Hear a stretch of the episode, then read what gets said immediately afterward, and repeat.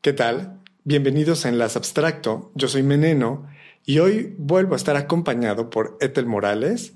Estaremos platicando sobre las consecuencias que seguimos viviendo a raíz del desencantamiento del mundo, la revolución industrial y el arte impresionista hasta nuestros días. Pero antes, gracias a Brenda Mayorga por esta información. Comenzamos.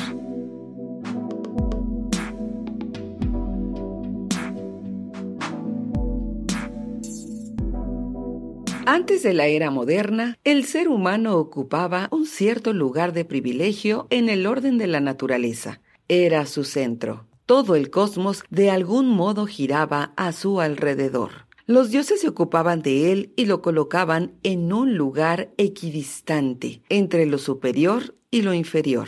El orden del mundo era inmemorial y eterno, y su origen no era humano ni estaba sometido al capricho o voluntad de los hombres. Al hombre no le quedaba otra opción que someterse, escuchar la palabra que viene de lo alto y de lo antiguo, y someterse a esa disciplina que desde lejos manda y sanciona. La modernidad se caracteriza por arrasar esa milenaria imagen del mundo. En un lapso de tres siglos, entre el siglo XVI y el siglo XIX, esta concepción del mundo y de la humanidad queda pulverizada, víctima de procesos muy diversos que configuran la edad moderna. Este proceso de transformación de mentalidades, forma de vida, costumbres e ideas es lo que Weber denomina desencantamiento del mundo, como consecuencia, ante otras razones, de los descubrimientos astronómicos de Galileo Galilei y sus sucesores. El hombre dejó de creerse el centro del universo y ha perdido esa posición de privilegio que lo marcaba como el preferido de la creación.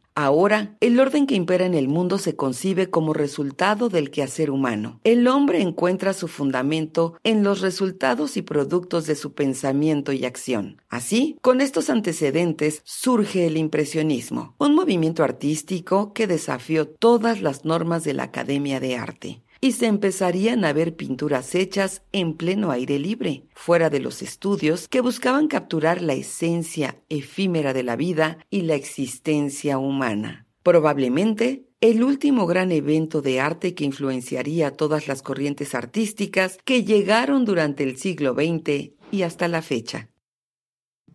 ¿Qué tal, Etel? ¿Cómo te encuentras? Gracias por acompañarme de nuevo en este episodio. Gracias a ti por invitarme. Es un honor estar aquí contigo. Oye, me encanta porque siempre aceptas todos los temas que te propongo, aunque estén un poco, así un poco, siempre dices, órale, que está un poco largo, está muy profundo, muy, pero, pero desde el principio cuando creé el, nombre del podcast en las abstracto, la idea era integrar muchos temas, ¿no? Y sobre todo, este, que ya he hablado de yoga, ya hemos hablado de salud mental, de comunicación y de otros temas, ahora quería integrar un poco el arte, ¿no? Sí. Que como tú sabes, yo pinto, me fascina y soy un apasionado del arte. Y justamente estoy estudiando un diplomado y me, me voló la cabeza un texto que leí que se llama El desencantamiento del mundo.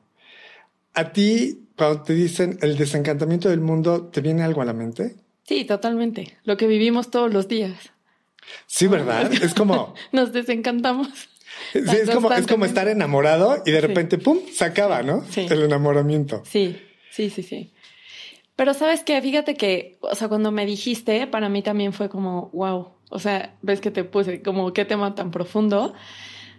Pero me gusta que nos hace cuestionarnos. A mí me gustan mucho esos temas y me gusta mucho la persona profunda que eres y, y lo que compartes, porque es como cuestionarnos cosas diferentes, ver temas diferentes y eso, bueno, me apasiona y me gusta y te lo agradezco mucho. Y creo que este desencantamiento del que hablas es como, pues, lo que podemos vivir todos los días porque siempre tenemos una expectativa. Claro, claro. Y bueno, voy a entrar un poquito en, la historia. Y es que, bueno, primero me pareció súper importante porque siento que estos momentos históricos no solo se quedan allá, sino como que los seguimos trayendo. O sea, es parte de la humanidad, de lo que hoy somos. Es como cuando la niñez no se queda en la niñez. Seguimos siendo ese niño y seguimos teniendo esas heridas y esas vivencias y esas fascinaciones. Y, creo que esto es parte de, nosotros. E, en concreto, esta es una frase que creó Weber, un, pensador y un escritor, y habla precisamente de esta época, finales del siglo XIX, en la que el, mundo eh, se, se revela ante una jerarquía cósmica que creían absoluta e inamovible, ¿no? En la que creían que el hombre era el centro del universo y que arriba de él solamente los espíritus, los dioses o Dios, los ángeles, y hacia abajo el inframundo, los animales o seres inferiores en inteligencia y, ¿no? Según. En rango. Según. sí, sí, sí. Según. Pero ante los descubrimientos de Galileo de que no somos el centro del universo y que no gira alrededor el sol alrededor de nosotros, vienen, comienzan a impregnarse muchas ideas en las que la gente se comienza a cuestionar la realidad. Para empezar, Galileo también fue de los primeros en, rechazar una absoluta, eh, digamos, dominio de la ley como lo era la iglesia en ese entonces, ¿no? Y entonces la gente comienza a decir, ok, este señor sabe mucho, piensa, ¿no? Ha hecho grandes descubrimientos y, y él, ¿no? Creo que creo, creemos que lo que está haciendo, pues, puede ser el futuro, ¿no? Y entonces, cuando el hombre ya no es el centro del universo y, se da cuenta que todo en el mundo es perfecto porque todo tiene un, un lugar, todos los animales, las plantas, los insectos, vaya, los ríos, todo tiene un propósito y funciona. Y entonces ahora nosotros ya no cabemos ahí porque ya no gira todo alrededor ni es por nosotros. De hecho, había una idea de que Dios es un artista que creó una obra y que dijo, esto está perfecto, me quedó hermoso, pero ¿quién más lo va a admirar? Solamente yo. Y entonces dijo, pues voy a crear al hombre y a la mujer, ¿no? Ellos pueden ser quienes admiren y disfruten de esta obra de arte. Pero en realidad, si no existiéramos, el ecosistema no se viene abajo porque no somos tan indispensables para ellos, ¿no? Y que lo vimos, por ejemplo, ahora que pasamos la pandemia, que nos encerramos todos y que todo empezó a florecer, ¿no? Y empezó a limpiarse. O sea, no solamente no somos indispensables, sino al contrario, ¿no? O sea, le hacemos como mucho bien cuando no participamos tanto con toda nuestra contaminación. Claro. Y entonces, dicen, pasamos de ser eh, céntricos ah, y subordinados, digamos, eh, así, claro, estamos subordinados a las leyes superiores de los dioses y del mundo, porque tenemos este lugar y esto nos corresponde, ¿no? Incluso me hace pensar cómo socialmente la iglesia decía, las mujeres hacen esto y este es su papel, y los hombres tal. Y no se pueden salir de ahí. y, y, no, no puede haber homosexuales, ni transexuales, ni otras variaciones que no sean lo que se dice según la ley de Dios. Exacto, exacto. Y, y entonces ahora pasamos a ser excéntricos y fundamentadores. Quiere decir que ya no somos el centro del universo y que únicamente la ley que vale es la que tú te fundamentas como hombre, ¿no? O sea, lo que tú quieres para ti es tu ley. No, no viene nadie más a decirte quién eres y quién debes ser. Entonces, creo que viene aquí un descontrol en la sociedad en el de que, ok, me decían que podía hacer esto, pero ahora ya puedo ser lo que yo quiera. Y entonces, claro, se viven dos frentes en la realidad, una que es fascinante y a lo mejor muy atractiva, pero hay quien se queda así como pollo sin cabeza, ¿no? ¿De qué para dónde voy? ¿Sabes qué? Fíjate que eso que mencionas, pues trajo como muchas cosas, tanto positivas como negativas, pero, por ejemplo, todavía sigue habiendo esta idea, ¿no? De como un Dios todopoderoso que decide todo. Y entonces es como, pues sus tiempos son perfectos, o él sabe cuándo, él sabe si me acerca o me aleja, ¿no? O sea, es así como el Simpson con el pastel, ¿no? Quítate porque te voy a comer y el pastel no se quita. y nosotros así con la persona que queremos estar, bueno, pues si Dios lo decide, entonces no lo decides tú, lo decide alguien más, ¿no? O sea, creas en lo que creas. Y entonces, cuando surge esta, este individualismo en donde nosotros nos podemos dar cuenta que podemos decidir, que nuestras acciones tienen un impacto, que no es solamente quien decida alguien más, ¿no? O sea, como una nueva concepción, una nueva filosofía de vida, entonces nos damos cuenta que es nuestra responsabilidad y comienza pues a caer en nosotros un peso muy grande para el que tal vez no estamos preparados, incluso ahora. Entonces vienen estas, eh, estas situaciones donde nos sentimos confundidos, tristes, eh, que nos rebasa, ¿no? Porque es como yo tengo que decidir y no sé cómo, ¿no? Era más fácil, eh, porque eso es, es, la verdad es que es muy bonito cuando, cuando tú vives en la inconsciencia. ¿No? O sea, que tú no eres responsable y que todo lo demás es responsabilidad del bien o del mal, de Dios o del diablo. Y, y eso es bien rico porque no tienes que hacerte responsable o decir, bueno, es mi decisión y lo que yo haga, diga, va a tener un impacto tanto en mí como en los otros. E, eso es, es una responsabilidad muy grande que hoy nos lleva a justo lo que tú decías, pues, o sea, como un enfrentamiento y un desequilibrio muy importante en el que para el que no estamos preparados. Y esto me lleva a pensar que cuando tenemos 18 años y nos dicen, ¿qué quieres estudiar? Porque es lo que vas a hacer el resto de tu vida. Es como que, pero, espérame tantito, ¿no? Como que ayer no, no, no, lo único que me importaba era pasar los exámenes para cumplir, ¿no? Con esta, esta, esta regla social, esta construcción social en la que pues tienes que estudiar y por lo menos acabar la educación básica, ¿no? Para la prepa. Por lo menos la prepa. Y, y entonces ahora, claro, empezamos a estudiar algo y a veces cambiamos de opinión a media carrera y, ¿no? Y entonces creen, ah, este no tiene, no tiene propósito en la vida, ¿no? No sabe ni lo que quiere hacer de su vida. Y dices, hoy tengo, ¿no? Somos jóvenes. Y es que aparte el sistema educativo está basado en otro tipo de pensamiento, en otro tipo de modelo, y entonces antes era así, tú estudiabas y era como lo que te ibas a dedicar toda la vida. ¿No? Entonces, como que ya tenías que, si los papás eran médicos, pues tú ibas a seguir siendo médico o contadores o lo que hicieran en tu familia, pues tú le tenías que seguir, ya como que no había ni siquiera la opción o tantas opciones de carreras, ¿no? Había cinco, cuando mucho, y no tenías como tanta opción de decidir. Hoy hay todo tipo de carreras, todo tipo de escuelas, virtuales, presenciales. Por supuesto que te llegas a sentir más confundido, decir, ay, no sé qué quiero. Y luego que me tengo que dedicar toda la vida, qué peso tan grande. Claro. ¿No? Cuando dices, justo vamos saliendo del cascarón y es como, ya tienes que decidir toda tu vida. A ver, yo, los que me conocen bien, saben que le he dado giros a mi vida como tres o cuatro veces, que de repente, ¿cómo? Fuiste de chef a actor de teatro y luego del teatro me vine a ser pintor, pero también estudié, pero también hacía yoga, entonces me volví maestro de yoga. Entonces, cada giro que daba, era un poquito un shock para mi familia. Porque era como, ¿qué, este niño qué va a hacer ahora? ¿No? Y entonces la verdad es que yo siempre emocionado por lo que venía, nunca me afectaba como lo que iba dejando atrás. Creo que en esa parte, esa inconsciencia un poco mía, yo creo que era, me favorecía. Sí, bien rico, ¿no? Así como, ay, ahora ya voy a lo nuevo. Y claro, mi papá al final siempre me dice, mientras no tengas que mantener a nadie y nadie dependa de ti, pues haz lo que quieras. ¿No? Porque al final tú lo sabes como mamá, ya no puede uno dar este, tantos, tantos giros, ¿no? Tan drásticos. Alguien depende de ti, ¿no? Pero entonces la pregunta es, ¿cómo podemos encontrar, encontrarnos en este mundo? Como si yo llegara y te digo, oye, no sé qué hacer, ¿cuál sería el primer paso que tendría que dar?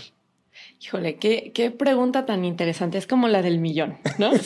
Porque yo creo que todos nos encontramos en algún momento de la vida así. O sea, no es algo que, por ejemplo, si, si quien nos está escuchando en este momento se siente como que no sabe para dónde va, o no sabe si realmente es la decisión correcta, o no sabe a lo mejor como su espacio en el mundo, creo que algo bien importante es que sepas que todos nos hemos sentido así que es parte de la vida de pronto como sentirte confundido, confundida, en el que hay muchas expectativas, ¿no? Como tú decías, bueno, es que pues mi papá dice, bueno, si, si no hay quien dependa de ti, no pasa nada.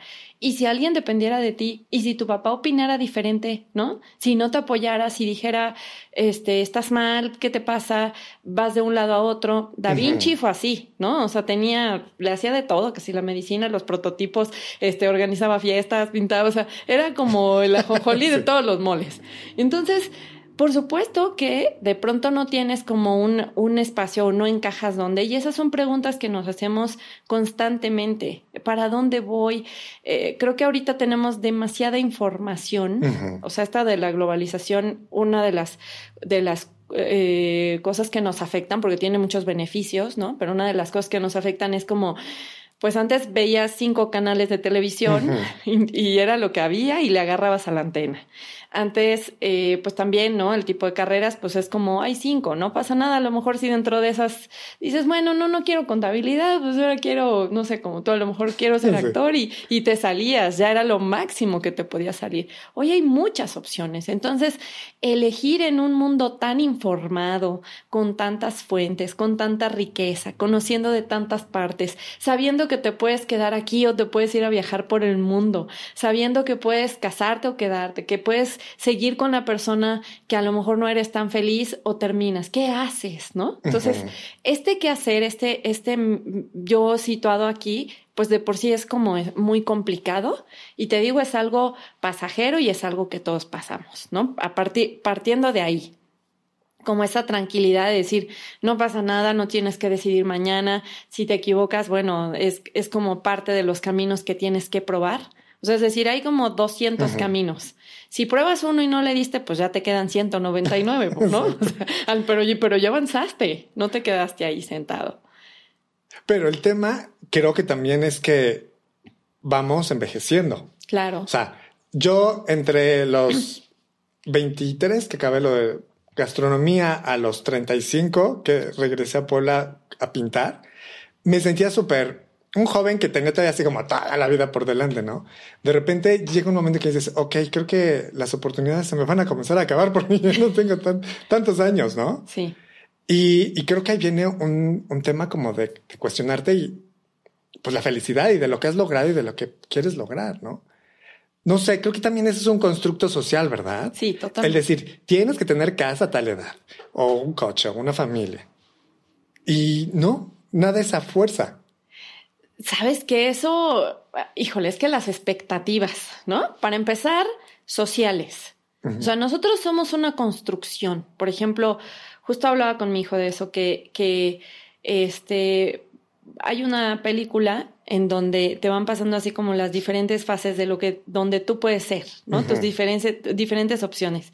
O sea, imagínate, por ejemplo, que tú estuvieras en otra cultura, aprendiendo otras cosas, o sea, a lo mejor sí te gusta el arte, pero estarías viviendo cosas diferentes, necesidades diferentes. Entonces, somos una construcción bien completa, bien amplia de muchas cosas, ¿no? De nuestra familia, la iglesia, la música, el arte, ¿no? O sea, todo lo que nos rodea nos, nos construye, pero también nos da ciertas pautas.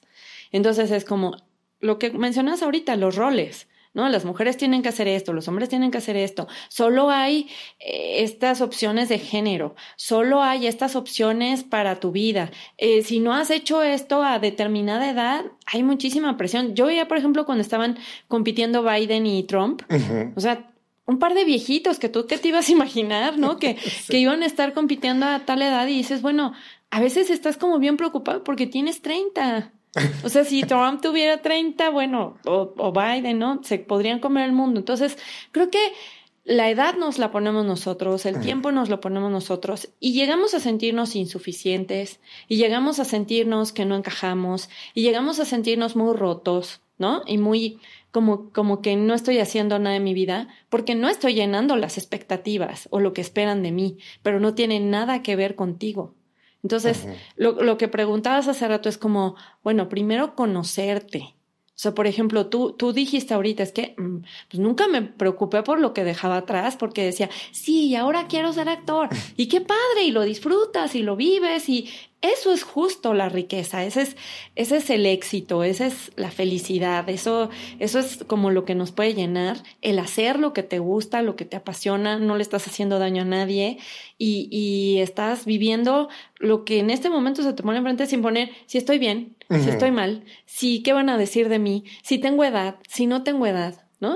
Creo que, creo que en ese aspecto estaba haciendo como, como mi niño interior estaba en control ya sabes, como de ahora vamos a jugar al teatro, ¿no? Y me iba al doblaje y luego a, entrevistas y cosas así, ¿no? Sin preocuparme. Pero bueno, al final de cuentas, eh, eh, creo que el estar buscando al final encuentras un lugar en el que te quieres quedar. Sí. Hay algo, al final creo que sí hay algo en lo que quieres seguir creciendo. Y digo, qué afortunados y felicidades a todos los que saben desde el, desde el principio lo que quieren ser y se apegan. ¿no? Se aferran a ello. Y además, no sé en qué momento de tu vida te encuentres, ¿no? Pero si, si todavía no sabes, por ejemplo, hay muchas personas que nos pasa en algún momento de la vida que dices, ay, no sé para dónde, ¿no? Entonces, creo que lo importante es como detectar dónde ya no quieres. O sea, creo que ese es como un primer pasito si a lo mejor como tú dices, no son de los afortunados que hay gente que dice, es que desde los dos años quería ser médico y fue médico y lo decidió y ya no tuvo que agobiarse con nada. Bueno, hay muchos que sí. Y entonces eh, no pasa nada si de pronto estás en un momento en el que cambia totalmente tu mundo, en el que tienes que tomar decisiones, en el que no sabes para dónde. Creo que un primer paso es donde ya no. Exacto. Donde ya no te sientes a gusto, donde ya no te sientes bien. Y, ay, sí, aparte, en ese aspecto, yo no sé, no sé la gente en general, pero yo sí era como de aguantarme, ¿sabes? Era como de, ching, ya escogí gastronomía y en el primer semestre dije, no, no es lo mío. Pero dije, no, pues ya, ya dije que quería esto y ahora la acabo. Y la acabé entre lágrimas cortadas, quemadas y ya sabes. Acabé, sí, y, de verdad me apliqué porque dije, no quiero repetir ni una materia, o sea, no, no quiero ver esto. Acabé así título y trabajé, todavía trabajé y ya fue trabajando que dije, no, soy el más infeliz, o sea, no puede ser. Y ya yo solito agarré y dije, pues me voy a México a... No, en ese momento pensaba, pues cine. Y me metí en una escuela de cine. Y ya fui, fui más feliz. Oye, pero fíjate que voy, voy a hacer ahí un, un énfasis en esto que dijiste. ¿Sabes qué? Creo que también es importante tener esa disciplina, porque como que tenemos ahorita una como recompensa de corto plazo, que, que es quiero tener el celular, quiero hacer, quiero irme de viaje, ¿no? Ves que te, hasta te salen como el come, ríe, besa, ama, este, porque la vida es ahora. y, entonces eso se vuelve muy hedonista. ¿no? Muy como solamente eh, quiero sentir placer. Y creo que también es importante eso que hiciste. O sea, como decir, yo tomé una decisión, la voy a terminar, entre quemadas, entre llorando, entre cortadas. Sin embargo, eso te formó. O sea, para poder continuar con otras cosas, para decir, esto no lo quiero y no solamente a la primera decir, ay, no, me quemé, ya no quiero y ya no sigo. O sea, creo que también algo como importante para desarrollar en nuestra vida es esta fortaleza, esta templanza y este esta disciplina de terminar eh, lo que estás haciendo. O sea, y eso nos pasa, por ejemplo, quieres hacer ejercicio y todas las mañanas te despiertas y dices, ay no, pues como que mejor prefiero seguir acostado, ¿no? Eso va a tener un resultado. Oye, es que quiero estudiar, pero no, ahorita no tengo tiempo ni de leer ni una hoja, ¿no? como nosotros. o sea, eh, este, tiene un resultado. Eso, eso va a impactar. Entonces, creo que qué bueno que te diste cuenta, o sea, como, como haciendo énfasis en esto de que sí está bien reconocerte, saber dónde no, dónde sí, pero también disciplinarte y fortalecerte, porque la vida te va a traer vientos fuertes. Sí, definitivamente. Y sabes qué, a, final de cuentas, aunque no, no me ha regresado el amor por querer regresar a la cocina, sí de repente cocino y, y, lo disfruto cuando es para amigos y este tipo de cosas sociales no como trabajo, pero también me dio bagaje, bagaje cultural. Cuando, cuando fui a México y ya entré al teatro, yo ya traía un conocimiento que mis compañeros no tenían, que eran mucho más jóvenes. y, y, ahí, pues ya estudiando teatro y cine, todo ese rollo, también era de leer mucho. Entonces ya tenía como, ya sabes, como el callito hecho de, ok, hay que estudiar, pues te sientas, ¿no? Y entonces ahí les llevaba un poquito de ventaja y eso me benefició mucho, por ejemplo. Entonces al final digo, no, no fue un tiempo perdido, ¿no? Me dio experiencia, me dio conocimiento que puedo usar en cualquier momento y para todo. Claro. Y, y que además, pues uno no sabe esos conocimientos, cuándo los vas a utilizar, cuándo realmente van a ser necesarios en tu vida. O sea, es importante como eh, que tomes de esto que te está pasando, de esto que estás viviendo. Hay muchas personas, por ejemplo, yo me acuerdo que trabajaba con chicos que venían de otros estados de la República a estudiar aquí y me decían, es que mi papá me dijo, o estudias esta carrera o no te pago la escuela. Entonces te tienes que aguantar si quieres estudiar algo y de pronto para ya poder trabajar y poder pagarte lo que tú quieres, o sea, hay veces que tienes que postergar eso que tú quieres en la vida y aprender mientras otras cosas. Eso que estás aprendiendo es importante, es, es como fundamental y más vale como disfrutarlo porque en algún momento de la vida tú lo viste. Te va a servir para hacerle de comer amigos. Tú no sabes si a lo mejor esa cena pueda ser como la que te abra las puertas, ¿no? O sea, Sí, sí, sí. No sabemos este conocimiento y estas cosas que estamos viviendo. Posteriormente se unen los hilos y sabes para qué estabas ahí, ¿no? Y, algo que no pensé en ese momento es que realmente una carrera universitaria, o sea, un título, pues no te garantiza ni el éxito ni un trabajo, o un buen trabajo. Pero, porque realmente sales sabiendo un poquito de todo, pero sin ser experto en nada. Y eso, bueno, es una navaja de dos filos, como, como este movimiento de tener la libertad y elegir lo que quieres hacer. Tienes este conocimiento que puedes aplicar para muchas otras cosas, lo puedes adaptar como tú quieras, o puedes pensar en que esto te va a limitar a hacer solo eso.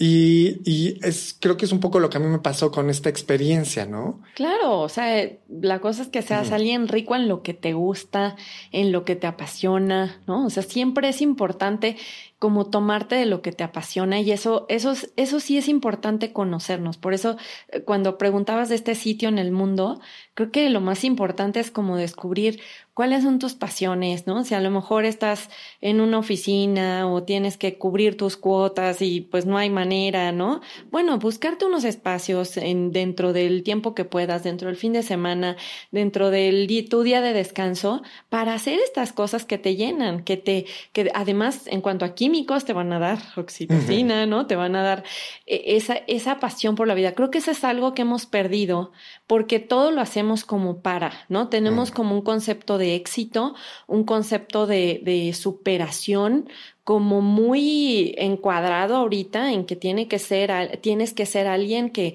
gane dinero, ¿no? Que seas un empresario, sobre todo ahorita que estamos en el tiempo de los emprendedores, ¿no? Ya no vas de godín, ahora tienes que ser un buen emprendedor y eso no se da fácilmente y entonces, pues por eso hay como tanta frustración, porque pues no todos son para emprender y, no, y no te va a dar el dinero de la noche a la mañana.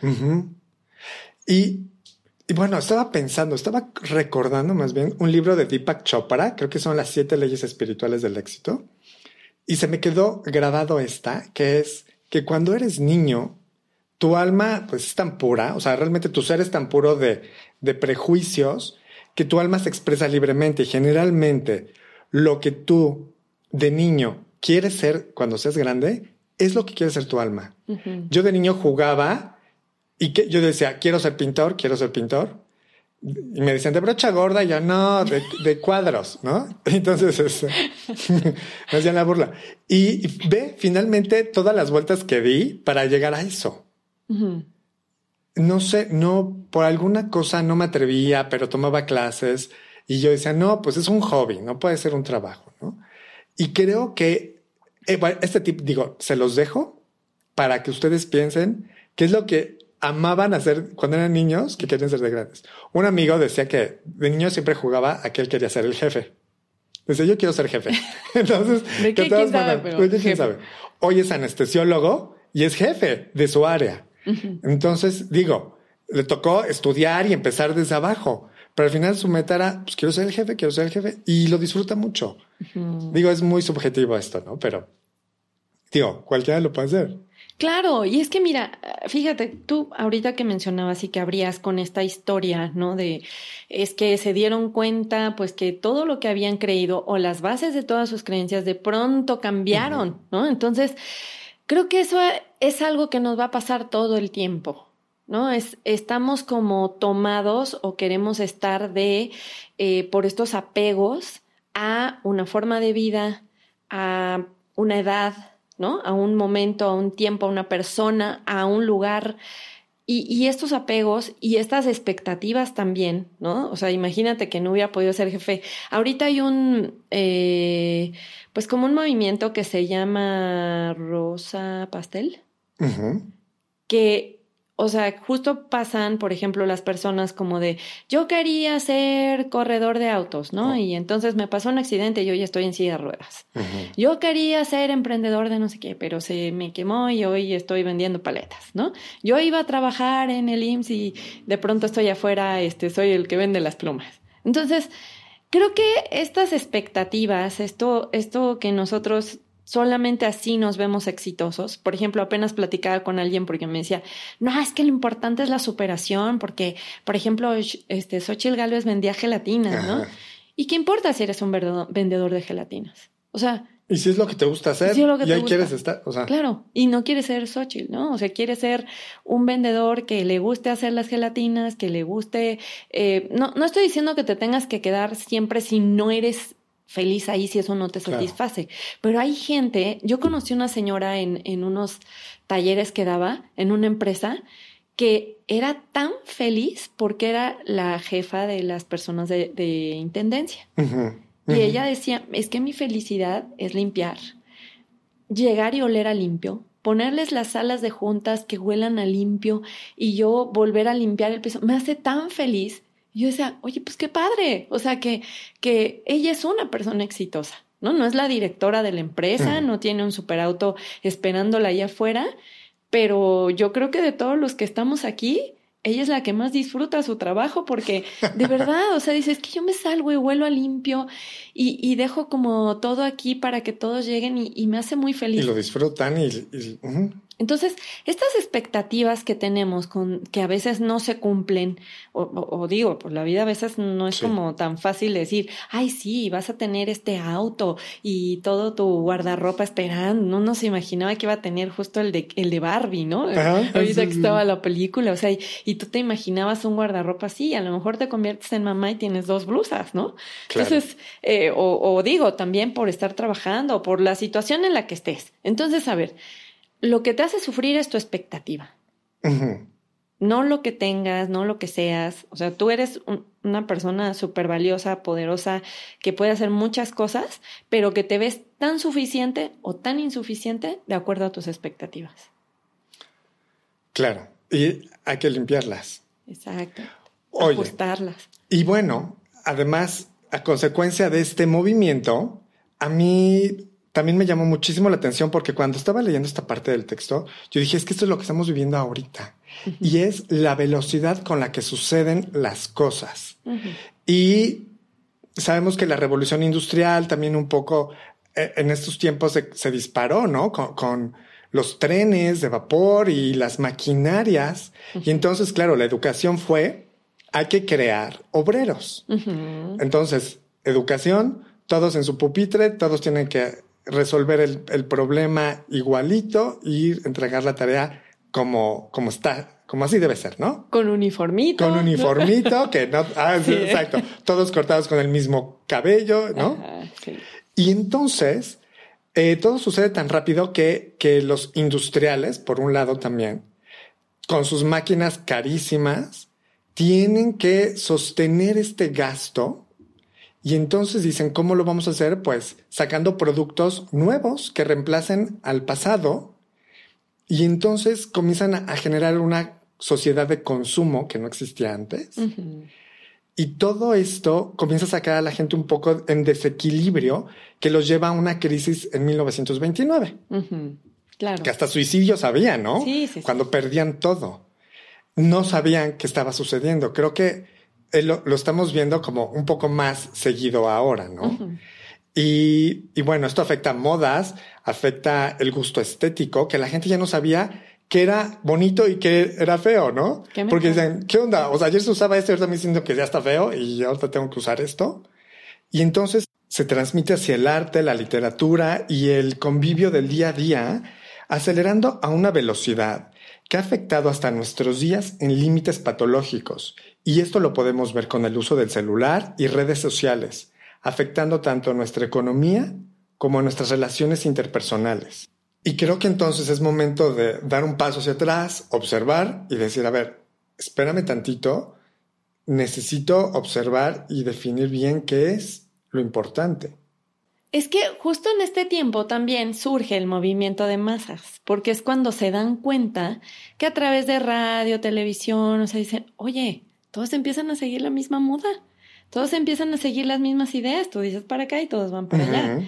Entonces es cuando se dan cuenta que pues pueden controlarnos tal cual, ¿no? Que es lo que está pasando. O sea, todos los países ahorita, bueno, la mayoría están divididos, ¿no? Con estas con estas corrientes van a surgir nuevas ideas, pero al final estamos súper eh, manipulados, ¿no? Por gente que quiere que creas en esa moda, que quiere que creas en esa información, que quiere que creas en esa corriente, llámale la que quieras, ¿eh? O sea, al final estamos siguiendo, eh, pues, o sea, tú desde que abres el ojo ya tenemos acceso a celular prácticamente todos. Vayas a la comunidad que vayas, hasta la más alejada, hasta la más incomunicada, ya tienen celular, ¿no? Entonces, a, través de esa información es como se está moviendo a la gente y entonces, pues por eso es que tenemos tantas emociones encontradas, ¿no? Porque por un lado dices, sí, ya sé por dónde va, hasta tú lo decías con la pintura, ¿no? Es como, sí, bueno, está bien, la corriente es para acá. Y de repente ves otro, no, es para allá. No, es para acá. Y entonces de pronto ves como tantos grupos que dices, ¿y para dónde voy? ¿No? O sea, ¿cuál es, ¿cuál es la correcta? Educar es así, no, educar es así. No, eso está pésimo. Educar es así. Entonces es como, ay, te empieza a dar una ansiedad, ¿no? Así. Y es como, como crecimos diciendo con la, con la, el conocimiento de que la leche era buena. Ajá. Y de que la carne no te hacía daño. Leche, carne y huevos. Sí. O el cigarro, ¿no? Hasta los médicos fumaban en los anuncios de televisión. Y entonces hoy te das cuenta que no. Por eso te decía que creo que hasta las, hasta los noventas todo era muy sabes, muy establecido y era una guía que todos seguían. La moda de los 60, 70, 80, 90. ya creo que a partir del 2000 ya cada quien se viste como quiere, hace lo que quiere. Realmente vas, yo digo, vas a un museo, vas a una galería y ves arte como de todo y no puedes decir, pues esto, esto se ve como de hace 5 o 10 años, porque pues tenemos 20 años que todo se ve igual. O sea, ya tampoco la música es tan definitiva ni tan marcada. O sea, tenemos estilos reggaetón, rock, pop, techno, no sé qué. Antes era la música disco, ¿no? Ajá, sí. El rock o era lo iba marcando las iba marcando las épocas. Exacto.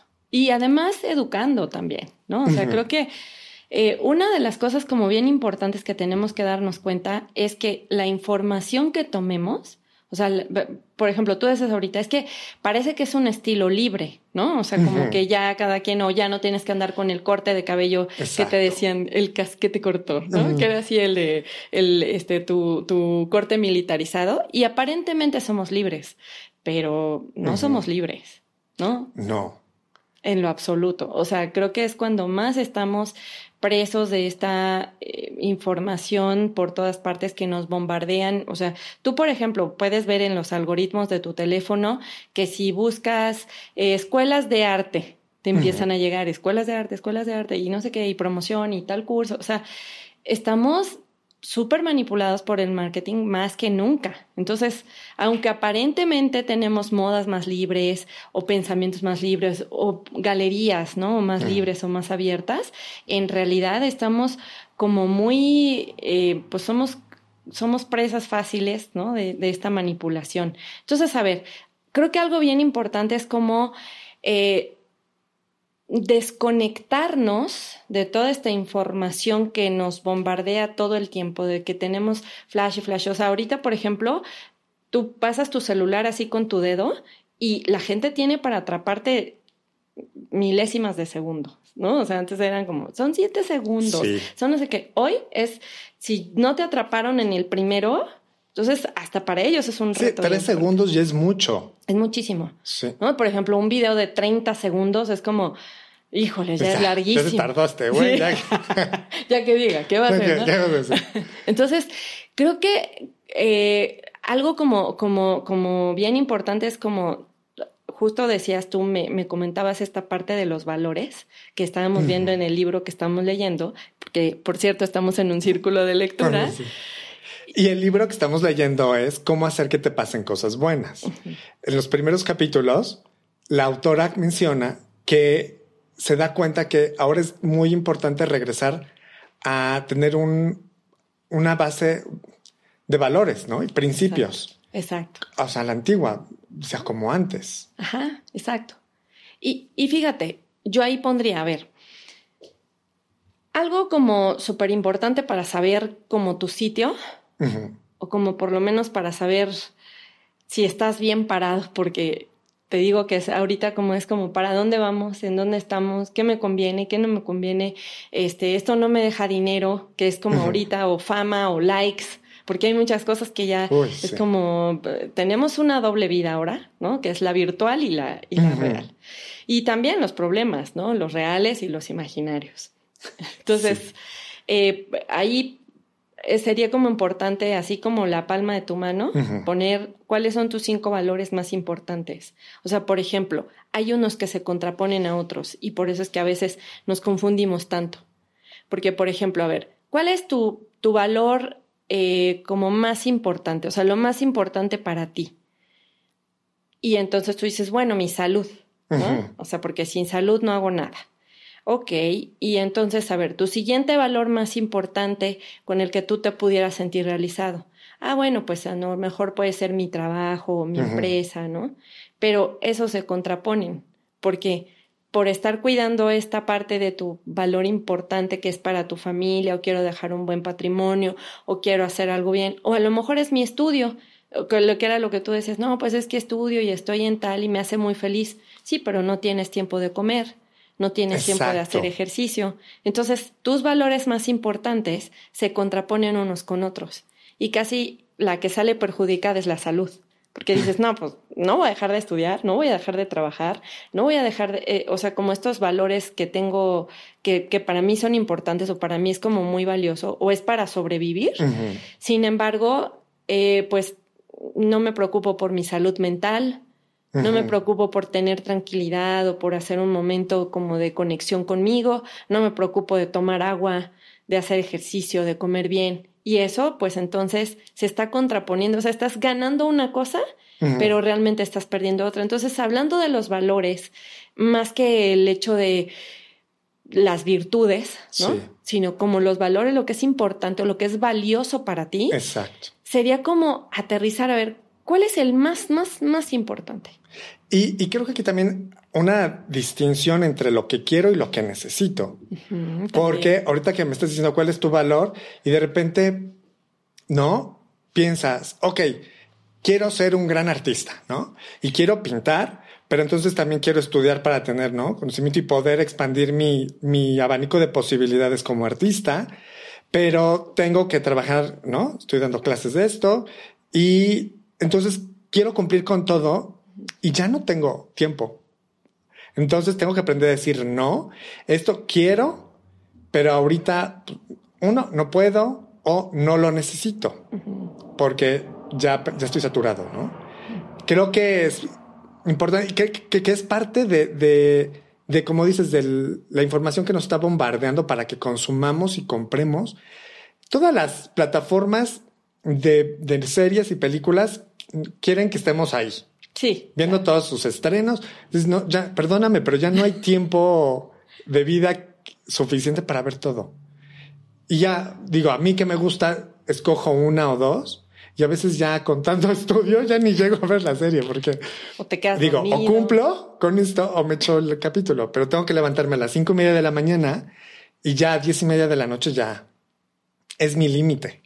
Y, ¿no? y, por ejemplo, las que somos mamás, o sea, también estamos en esta parte en el que queremos, o sea, tenemos como nuestras presiones, ¿no? Porque tenemos que ser delgadas, tenemos que ser jóvenes, tenemos que vernos bien, estar bien arregladas, pero a la vez cuidar a los hijos, a la vez estar con ellos y a la vez tenemos que trabajar y ser como muy productivas, ¿no? Sí.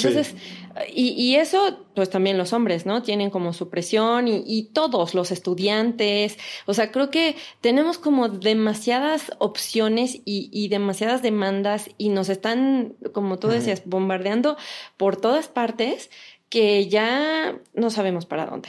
¿no? No sabemos como si realmente, como decías, esta parte de, de diferenciar lo necesario de lo importante para mí, eh, sí puedo a lo mejor o no puedo esto o esto lo puedo más tarde, pero sí llega a hacernos sentir muy agotados o hacernos sentir muy tristes o muy presionados, ¿no? Con mucha ansiedad porque no podemos alcanzar todas esas cosas Claro. que queremos. Queremos eh, subdividirnos y tener una parte de mí cuidando a los niños y una parte de mí siendo la mujer realizada y feliz y otra parte de mí haciendo ejercicio y otra estudiando, ¿no? Entonces, eh, y eso no se puede. Entonces, fíjate, en, en este contexto, apenas leí algo que me gustó mucho, que decía, a ver, si tú vas a, mm, por ejemplo, quieres tener como ahora, ¿no? Tú quieres tener tu galería y quieres pintar y además quieres ser un youtuber famoso pintando y, y haciendo podcast. Y entonces, eh, esta demanda obviamente requiere más de tu tiempo. Y entonces ya no meditas, ya no haces yoga, ya no tienes esta parte como de aromaterapia o de poder como, como aprender otras cosas que también te llenan incluso el alma. Ya no tenemos esos tiempos, entonces todo tiene un costo. Si hoy, por ejemplo, no te sientes tan suficiente porque eres un estudiante, pues déjame te digo que estás en el mejor de los lugares, como en la pandemia de éramos felices y no Ah, lo sí. sabíamos, porque luego vienes, pasas de los eh, egresados a los desempleados. Ajá. ¿no? Entonces ahí tienes que buscar si vas a ser emprendedor o si no. Sí. Si piensas que hacer tareas o estar estudiando era lo más difícil que te podía pasar, pues no quiero ser así la, la que les este, arruine el cuento, Sí. pero vienen cosas peores, Sí, dijo la. Biblia. Entonces, entonces, si eres una persona que ahorita, por ejemplo, está haciendo o está emprendiendo, pero ya no lo disfrutas porque te estás viendo en la siguiente cima y hasta que tengas más y hasta que Ah, tengas sí, el no. siguiente o hasta que pongas otra cosa, sí lo vas a tener y sí puedes hacerlo, pero tiene un costo. Tiene Sí. un costo de ya a lo mejor no convivir tanto o no darte estos espacios para ti. Sí, o sea, el tener todo es imposible. Exacto. Yo me acuerdo de un maestro que nos enseñaba biomagnetismo y otros temas espirituales y decía, si quieres algo, tienes que sacrificar otra cosa. Porque no, puedes, no puedes tener todo. O sea, no puedes tener las manos llenas. O sea, quiero, ahorita es lo que estoy pensando, ok, estoy estudiando, quiero esto y no y tengo menos tiempo para, para ver a mis amigos o tener tiempo social, ¿no? Digo, bueno, son siete meses y ya pensaré si le quiero seguir. Ahorita acabo esto y no. Pero como te digo, ya me comprometí. Sí lo estoy disfrutando. Voy a disfrutarlo porque ya estoy en esto. No voy a pensar en lo que me estoy perdiendo porque todo el tiempo va a haber trabajo, va a haber fiestas, ¿no? Y bueno, me gustaría terminar mi aportación de este episodio platicándoles sobre esta propuesta que hace el pensador francés Henry Bergson.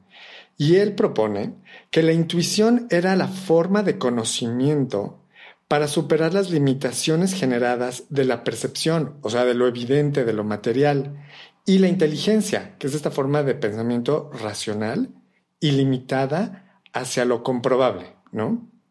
Así que los artistas impresionistas, de alguna manera, traducen esto en sus pinturas al observar la naturaleza de manera desinteresada y simpatizar con el ritmo creador de la vida, guiados por la luz, nos presentan unas obras maravillosas que fue realmente su aportación y el hecho de que ellos capturaran en sus pinturas momentos irrepetibles. Por eso lo tenían que pintar tan rápido y en aire libre. Así que no tenían tiempo de hacer demasiados retoques. Esto me hace pensar que tal vez la solución siempre es buena irse a la naturaleza, reconectar con estos flujos de la vida y entender cómo es que estamos aquí, en lugar de quedarnos encerrados, como ellos lo pudieran haber hecho en un estudio, o bueno, como se hizo durante siglos, o ahora es estar encerrados en una oficina o igual en tu taller de trabajo y realmente creo que es cuando nos cuestionamos si realmente somos libres para podernos ir a la naturaleza y reconectar con nuestro origen y a lo mejor replantearnos nuestro verdadero lugar en el mundo. Pero la gente que vive en la ciudad lo pierde. Totalmente. Viven en un ritmo acelerado de trabajo, gimnasio, la fiesta, ¿no? Mi pareja. Voy al súper y compro lo que hay sin pensar el tiempo que tomó sembrarlo, que creciera, que lo cosecharan, que lo llevaran hasta tu casa. Toma meses. Y yo ahora que veo el rancho y veo cuando siembran jitomates o pepinos o lo que sea, y toma, toma tiempo, toma trabajo, esfuerzo y muchas veces los campesinos le pierden porque no fue buen momento para sembrarlo. Entonces el precio está muy bajo. Y yo me, quedo pensando, si toda la gente de la ciudad de repente no tuvieran sus verduras y sus legumbres en el súper, ¿qué comerían? ¿Qué ¿No? Y les pagan una bicoca a los campesinos por, por lo que hacen, que es tan, que es, la, es el sustento de la vida. Que fíjate que de hecho, por ejemplo, eh, con esto que tú mencionabas, ¿no? Cuando, cuando se empiezan a concentrar en las grandes ciudades, pues la gente tiene que dejar los campos, ¿no? Que tiene que dejar esta vida que, que sí, definitivamente es como súper explotada, súper mal pagada y, y que además, pues si todo el mundo abandonara el campo, tienes razón, o sea, ¿qué comeríamos? Y además todo el trabajo que implica, o sea, cuando tú tienes una verdura en tu mesa, todo el trabajo que implicó en todos los aspectos, eh, o, o, bueno, cualquier producto, ¿no? O sea, que, que tiene un costo que esté ahí contigo. Pero se van estas personas de, de, los campos o de sus vidas como, como ricas, muy ricas, porque además es como, son gente que se levanta súper temprano, eh, empieza antes de que dé fuerte el rayo del sol, a, a la hora del rayo del sol ya puede convivir con su familia, y eso es como a lo que aspiramos a ¿Qué, ¿qué, quiere ser? Como este cuento del pescador, ¿no? De que, pues es que para que inviertas y tengas como las grandes botes y no sé qué, ¿y para qué? ¿Y para qué? Y sigue preguntando y dice, pues para que puedas llegar con tu familia y convivir y disfrutarlos. Y pues es lo que estoy haciendo, ¿no? O sea, justo no necesito de todos esos botes y todas esas cosas que tú me estás diciendo que yo puedo hacer porque disfruto muchísimo estar con mi familia hoy mismo, ¿no? O sea, trabajo un ratito y regreso y estoy con ellos. Entonces, creo que cuando nos encierran a todos en una ciudad, ¿no? Cuando todos nos tenemos que mover y tenemos que dejar esta parte, pues que era como la, la, la vida.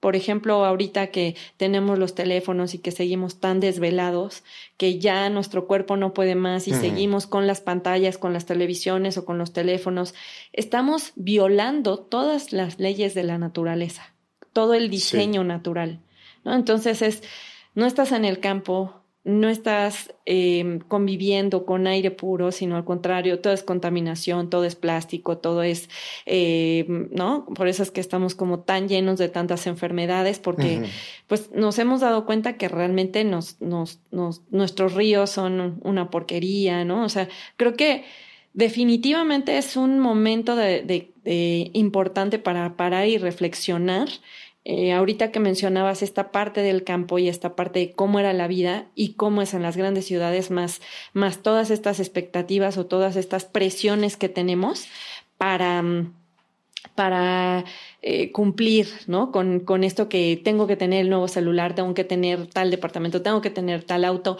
nunca terminamos. Es como el conejo que va tras la zanahoria que nunca alcanza. Y ahí, ahí viene la, la pregunta, ¿eres libre?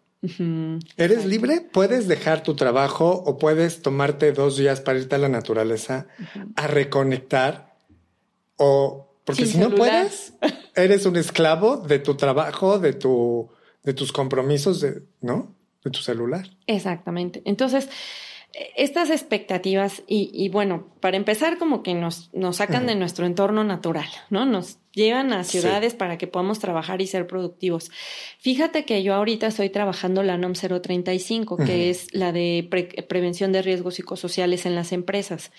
Y los números son escalofriantes. O sea, nosotros somos de los países mm, con más explotación y con más burnout, que es estrés laboral, en el mundo. O sea, prácticamente superamos a China.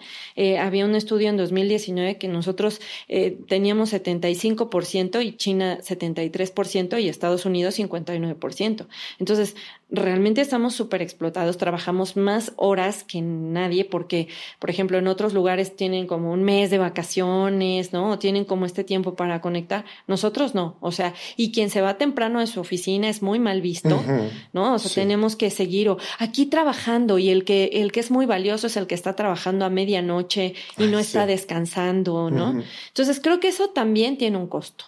Totalmente. Tiene un costo en nuestro, en nuestra, en nuestra salud, en nuestra sociedad, en el nivel de vida que tenemos. O sea, claro que se está viendo y en todo nuestro entorno y en que, bueno, ya la prevención de enfermedades es insuficiente, sobre todo mentales también, ¿no? Esta, esta parte de que los medicamentos están agotados porque pues tienes que tomar para la depresión. O si no tomas, pues por lo menos vas y tomas, ¿no? O sea, con alcohol, te metes otras cosas, te metes lo que puedes para poder... Adormecer el dolor, la depresión, sí este, este dolor que se siente como el, pues que no podemos alcanzar nunca, porque no es que digas, ay, trabajamos durísimo, pero tenemos lo que queremos. Exacto. Ah, no. Mucha gente que no, sobrevive. Exacto. Trabaja para sobrevivir. Y trabajan muy duro. Sí. O sea, viajan, por ejemplo, en las grandes ciudades, viajas dos horas de ida, dos horas de regreso, los niños también. O sea, no hay vida y sin embargo, o, sea, eh, no tienes lo que quieres o no, claro tenemos como ahorita este, situaciones emocionales más complicadas. Entonces, fíjate, yo lo que, lo que propondría es como darnos cuenta, eh, hay una, una corriente como bien bonita del budismo, que es como, ¿cuáles son como tus problemas reales? ¿Cuáles son tus problemas imaginarios? Nacimos sin nada y nos vamos a morir sin nada. ¿No? O sea, llegamos al mundo sin nada y nos vamos sin nada. Creo que es una señal como bien importante. Vamos a vivir corrientes como las que vivieron ellos, como las que estamos viviendo nosotros y lo que falta, porque es como mm, eh, nosotros, por ejemplo, ahorita, pues como yo que soy psicóloga, pues va a venir un robot que lee perfectamente bien las emociones y que los psicólogos pues ya no vamos a ser como necesarios, ¿no? Porque pues él, él te va a decir perfecto, ok, de acuerdo a tu rostro, a tu, este, a la cantidad de lágrimas que estás derramando y todo, tienes esto. Entonces, creo que, creo que nos falta mucho movimiento, la cosa es como no apegarnos a nuestro, al, al tiempo, a las cosas, a las personas, a las relaciones. Vivimos muchas cosas en este apego, ¿no? En, no soltar. No queremos que los hijos crezcan, que se vayan. No queremos envejecer, no queremos dejar lo que estamos haciendo ahora. Claro, como dices, todo es pasajero. Exacto. Y como también en yoga decimos, no te preocupes, si esta postura te incomoda, no te gusta, dura solo cinco respiraciones. Y aunándolo al arte, los impresionistas pintaban ese momento porque era efímero, porque se iba a pasar e iba a ser irrepetible ese atardecer o ese baile o ese retrato que estaban haciendo. Pero creo que nos podemos extender muchísimo con esto, así que me gustaría nada más concluir. No sé si te gustaría dejarnos un mensaje final para terminar y despedirnos. Sí, fíjate que yo me iría con las, las cuatro verdades nobles que, que justo menciona el budismo. ¿No? Y entonces, que a mí se me hacen como muy, muy interesantes porque dice, el sufrimiento existe, ¿no? Creo que eso es algo que va a existir en todos los tiempos. No importa si estamos aquí mucho o poco tiempo, el sufrimiento siempre va a existir o el dolor, ¿no? Siempre va a existir. La causa, lo que menciona es que es el apego, ¿no? O sea, querer como detener, estamos en un momento en donde todo se está moviendo mientras nosotros estamos aquí, el mundo se está moviendo, del otro lado es de noche, ¿no? Este, no hay nada que se pare, no hay nada que se detenga, aunque estés dormido, tu corazón no se detiene, o sea, no, no hay algo que puedas parar. Entonces, más vale como fluir y que el sufrimiento puede cesar. ¿no? O sea, creo que eso es algo como muy importante, que, que, que podemos encontrar la salida, que podemos encontrar, que, que si lo vemos así como todo pasa, todo es un momento, nuestra vida es pasajera, igual que ese momento malo o bueno que estés viviendo, todo va a pasar. Entonces, eh, y que bueno, pues el método es encontrar como ese sendero, ¿no? Que, que, que, que, ellos proponen, ¿no? Ahí como diferentes hábitos, que está como muy interesante, podemos hacer ahí un siguiente podcast.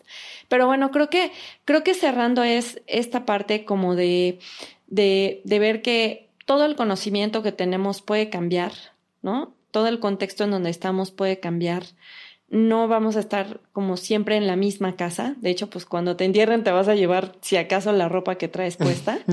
y entonces, pues no hay más que darnos cuenta de qué es lo que nos está agobiando o qué es lo que nos está preocupando y si realmente es algo que vale la pena para la trascendencia de nuestra vida. Como decías tú de yoga, son solo cinco respiraciones. Creo que aquí yo diría, son solo unos cuantos años los que vas a estar aquí, si es que estás. Y si ya estamos aquí, vamos a disfrutarlo. Exactamente. Muchas gracias. Muchas gracias. Y gracias a todos ustedes por escucharnos. Nos vemos en un próximo episodio. Bye.